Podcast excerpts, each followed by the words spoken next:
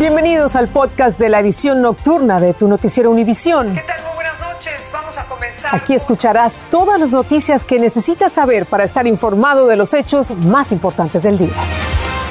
Es martes 31 de mayo y estas son las principales noticias. Con el alma en pedazos, padres, abuelos y otros familiares sepultan a las primeras víctimas de la masacre escolar en Ubalde a una semana de la tragedia.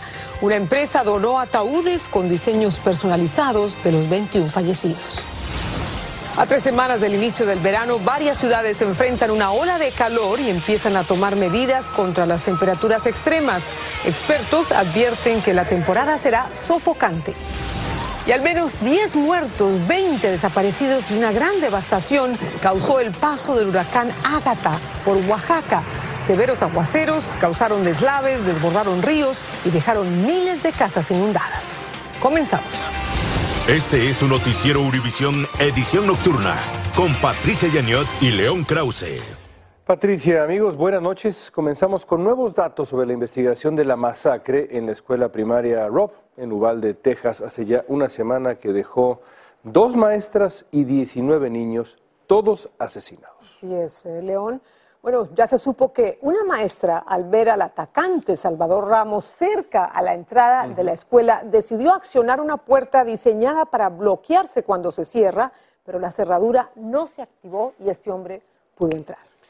Entre tanto, hoy juramentó como funcionario municipal el jefe policial Pita Redondo, quien según el Departamento de Seguridad Pública de Texas fue quien decidió no irrumpir en el salón de clases donde estaba escondido el asesino. Arredondo decidió esperar la llegada de refuerzos.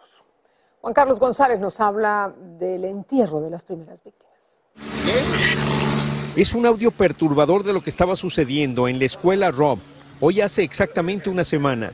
Se escucha a un estudiante, no sabemos si es niño o niña, decir que había sido alcanzado por las balas.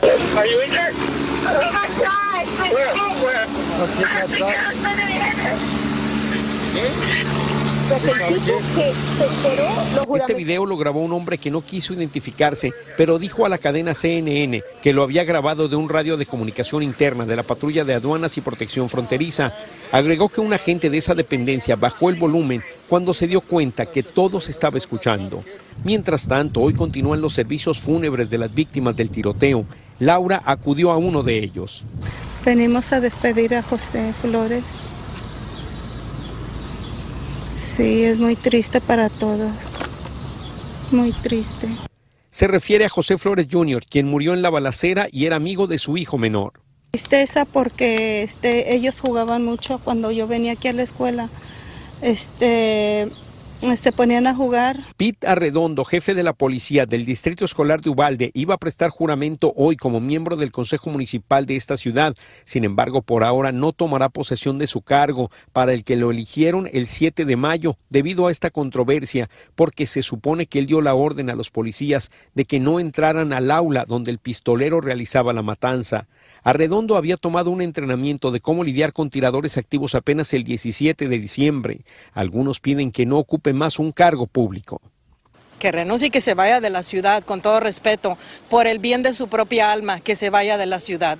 Hoy exactamente a las 11.33 de la mañana se cumplió una semana de que comenzara esta tragedia que ha cambiado para siempre la vida de los habitantes de Uvalde, Texas. Los investigadores dicen que el pistolero permaneció dentro del salón de clases por más de una hora, a pesar de que dos estudiantes llamaron en al menos ocho ocasiones al 911.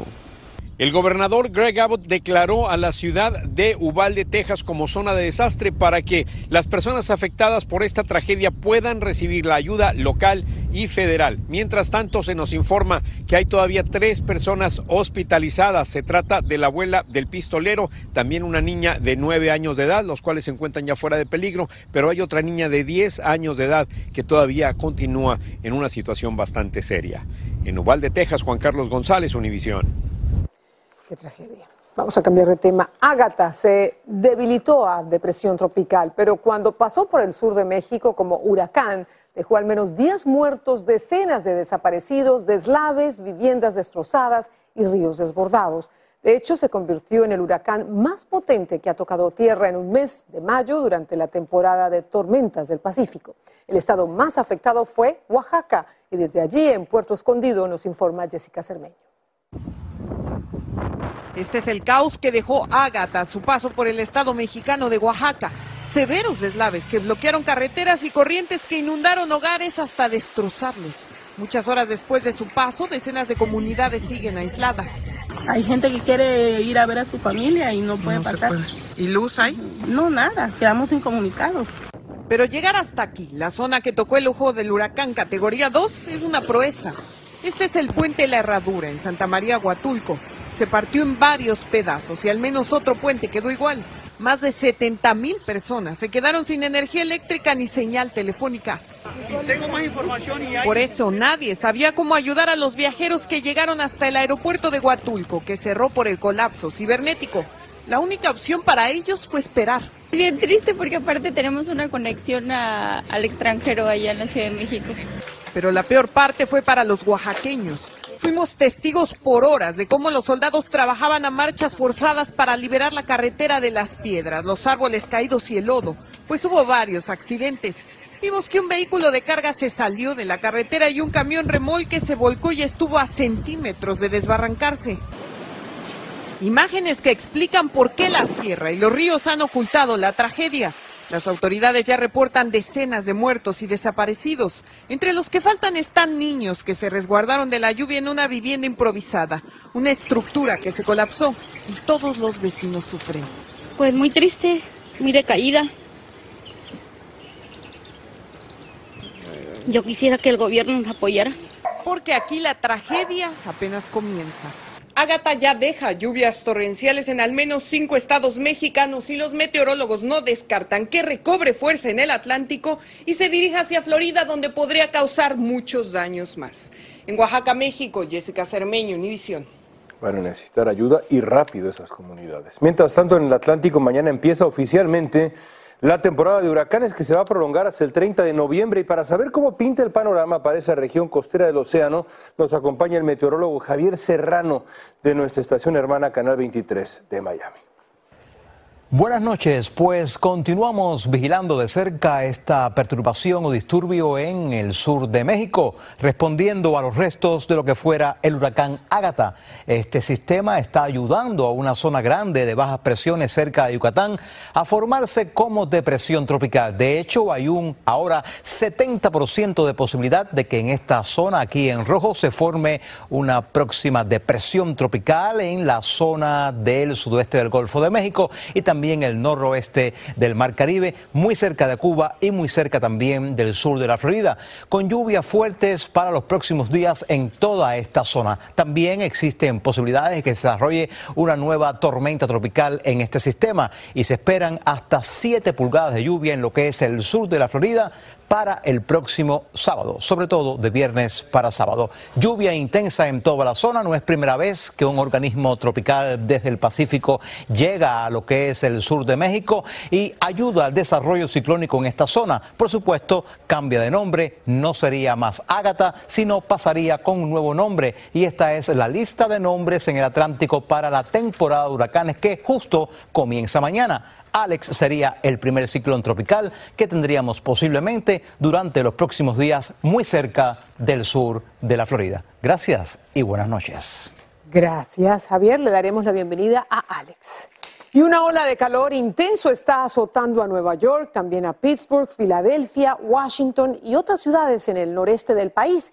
Y los que más están sufriendo las consecuencias son las personas mayores de bajos recursos. Blanca Rosa Vilches nos dice cómo están lidiando con el calor estos residentes en Washington Heights, en Nueva York. Escenas de una ciudad y sus residentes lidiando con temperaturas de 97 grados Fahrenheit. Cuando estamos hasta arriba porque se siente mucho más. Y como bajamos todo lo que es lo, pues, la, los scaffolds. Además, en su caso, cargan con 20 libras de equipo necesario para su trabajo. Es pesado porque debe de tener uno este martillo, racha, su protección pues de uno. Eso es pesado, ¿eh? Los niños y sus padres buscaron los parques y lugares más frescos para combatir la falta de aire acondicionado en sus casas. Este vendedor dice que no todos pueden pagarlos. Un abanico de eso, eh, un promedio 40 dólares. Hoy está sobre los 100 dólares. Eh, Wii Machine estaba por lo menos 30 y pico de dólares, ahora está en 50 dólares. un problema que también enfrentaron las personas mayores de edad que salieron a trabajar como Pati Fajardo. La señora tiene 85 años, yo la mantengo siempre con aire, el aire prendido y le doy agua bien frita siempre para que se mantenga fresca y le pongo su toallita. La municipalidad habilitó centros de enfriamiento para los que necesiten refugiarse del calor, en su mayoría personas de la tercera edad y de escasos recursos económicos. Afortunadamente la temperatura bajará mañana a 20 grados Fahrenheit. Sin embargo, la mala noticia es que esto es solo el principio del verano y ya se anuncia como uno de los más calurosos en la historia de esta ciudad. En Washington Heights, Nueva York, Blanca Rosa Vilches, Univisión. Estás escuchando el podcast de tu noticiero Univisión. Gracias por escuchar. Y en Los Ángeles no es el clima, sino los ánimos los que están acalorados. La razón, la prohibición de asistir a las ceremonias de graduación a estudiantes de una escuela secundaria que no estén vacunados contra el coronavirus. Un grupo de padres y alumnos protestó contra la medida fuera del plantel. Las autoridades de la escuela insisten en que todo esto es por el bien de los estudiantes, de la comunidad escolar en general. Dulce Castellanos explica la polémica para usted. Llegar a este momento es un paso importante y especial en las vidas de los estudiantes, pero algunos, como Nathan González, no serán parte de su ceremonia de graduación porque no está vacunado contra el COVID-19. Me siento triste porque trabajé muy duro para graduarme. Me quedo despierto hasta tarde para poder entregar mi trabajo, dijo el joven. Como él, hay 78 estudiantes de la preparatoria Granada Hills que no podrán participar en la ceremonia que se llevará a cabo el jueves, según varios padres y organizaciones que están pidiendo que sus hijos puedan incorporarse a las actividades de fin de año. Es una situación bien triste. Nathan ha, um, he's been looking forward for it, to it. Um, estamos tristes, estamos, we're devastated. Sus padres dicen que el joven tiene una exención de la Junta Directiva Escolar porque es un estudiante de educación especial. Es personal de los otros, es familia personal, no, no, tenemos la vacuna, pero él viene a la escuela en persona durante todo el año y ha venido durante todo el año y nomás le están quitando la, la parte de ceremonia. Los padres tenían la esperanza de que la preparatoria seguiría los pasos del Distrito Escolar de Los Ángeles en extender la fecha límite para cumplir con el mandato de vacunación hasta julio del 2023. La preparatoria es una escuela charter independiente que adoptó sus propios requisitos. En un comunicado nos informó que puede establecer medidas de seguridad claras y consistentes para mantener seguros a sus estudiantes y el personal. La política de la preparatoria sobre COVID no ha cambiado desde el otoño de 2021. Representantes de las organizaciones que se oponen a los mandatos de vacunación dicen que planean entablar una tercera demanda en contra de la preparatoria. En Granada Hills, California, Dulce Castellanos, Univisión. Vamos a pasar ahora con una participación más directa de los agentes de inmigración en el proceso de asilo. Ahora podrán determinar quiénes podrían ser elegibles o rechazados para obtener este amparo migratorio no tendrán la última palabra, eso hay que aclararlo, pero sus apreciaciones ayudarían a simplificar el largo proceso administrativo que tienen las Cortes de Inmigración abarrotadas de casos de asilo. Luis nos amplía. Potencialmente cada migrante que cruza la frontera y me mataron dos hermanos también ese mismo día. Puede convertirse en un caso más en la abultada lista de las Cortes de Inmigración. Por eso, a partir de hoy y para aliviar la tarea de las Cortes, quienes soliciten asilo serán vistos por un agente de asilo en lugar de un juez. Quieren ah, que estos casos pues, corran de una manera mucho más rápido. Entonces, un oficial de asilo va a poder hacer la decisión que si te va a dar el gobierno de los Estados Unidos asilo o no. Por ahora el programa funciona solo en dos centros de detención de Texas. Quienes no puedan probar que tienen miedo creíble serán rápidamente deportados. Eso sí, antes deben pasar por un juez de inmigración. Grupos que defienden a los inmigrantes lo ven como un arma de doble filo, sobre todo para quienes no tienen todas las pruebas. Casos que les falte evidencia todavía, esas personas pueden ser afectadas. ¿Por qué razón? Porque van a agilizar su trámite. Quizás podían haber tenido ah, un caso bueno si les dieran una oportunidad. Es importante recordar que no todos los que vengan pidiendo ayuda verán a un agente de asilo. Muchos serán deportados antes de tener esa oportunidad, porque el título 42 aún está vigente. Hay muchos detalles que todavía no están claros. Inicialmente, si el agente de asilo determina que un solicitante tiene miedo creíble, la persona debe mudarse a una de seis ciudades.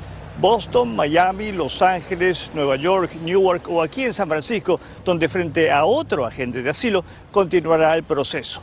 Pero no todos ven este programa con buenos ojos. De hecho, hay varios estados republicanos, entre ellos Texas y Arizona, que están demandando al gobierno para detenerlo, alegando que lo único que va a hacer es aumentar la inmigración ilegal. En San Francisco, Luis Mejía, Univisión. Salieron ilusionados, llenos de vida, regresaron en ataúdes. Es el trágico final de tres hondureños cuyos cuerpos finalmente han sido repatriados después de morir durante su trágica travesía hacia Estados Unidos. Como seguramente recuerdan ustedes, autoridades encontraron a los inmigrantes ya muertos dentro de un vagón de tren allá en Piedras Negras, Coahuila, cerca de suelo estadounidense. Claudia Mendoza estuvo ahí para el triste retorno definitivo. Wendy llora amargamente. No puede creer que jamás volverá a ver la sonrisa de su progenitor. Destrozada, bueno un dolor que nunca lo había sentido, güey. Pero Dios le dará la fuerza para, para seguir adelante. En uno de estos ataúdes está el cuerpo de su padre, Raúl Zelaya, quien falleció junto a tres hondureños más y un mexicano en el interior del vagón de este tren, en Piedras Negras, México, el pasado 17 de mayo. Esto marca pues trágicamente la realidad que sufren nuestros migrantes a veces por buscar otros eh, estatus de vida fuera del país y que arriesgan tristemente pues su, su vida. La Cancillería de Honduras, con apoyo del gobierno mexicano, repatrió los cuerpos de dos hondureños que salieron de este pueblo, en el departamento de Olancho, buscando un mejor futuro para sus familias. Esto es duro, pero ya hoy es realidad. Ya mañana, si Dios lo permite, pues este, le daremos una cristiana sepultura, ¿verdad? Como ellos se lo merecen. Mientras, desde el sur de Honduras, Corina Rodríguez viajó hasta Tegucigalpa para recoger los restos de su hijo. Él también murió por no soportar temperaturas que casi alcanzaban los 170 grados Fahrenheit. Cuando me avisaron yo no creía la noticia que no, que no era él, yo les decía que no era él, hasta que ya me lo enseñaron. Queda pendiente la repatriación del cuarto migrante porque su familia no se ha presentado a reclamar sus restos. Con ellos suman 27 los hondureños que han muerto en la ruta migratoria y que han sido repatriados. Unos 40 están pendientes de ser devueltos a este país. Para los especialistas, el fallecimiento de hondureños en la ruta migratoria no cesará fácilmente, a menos que el gobierno invierta fuertemente en combatir la corrupción y en generar empleo para evitar la migración irregular. En Tegucigalpa, Honduras, Claudia Mendoza, Univisión. Pagan con su vida su afán de buscar un mejor futuro.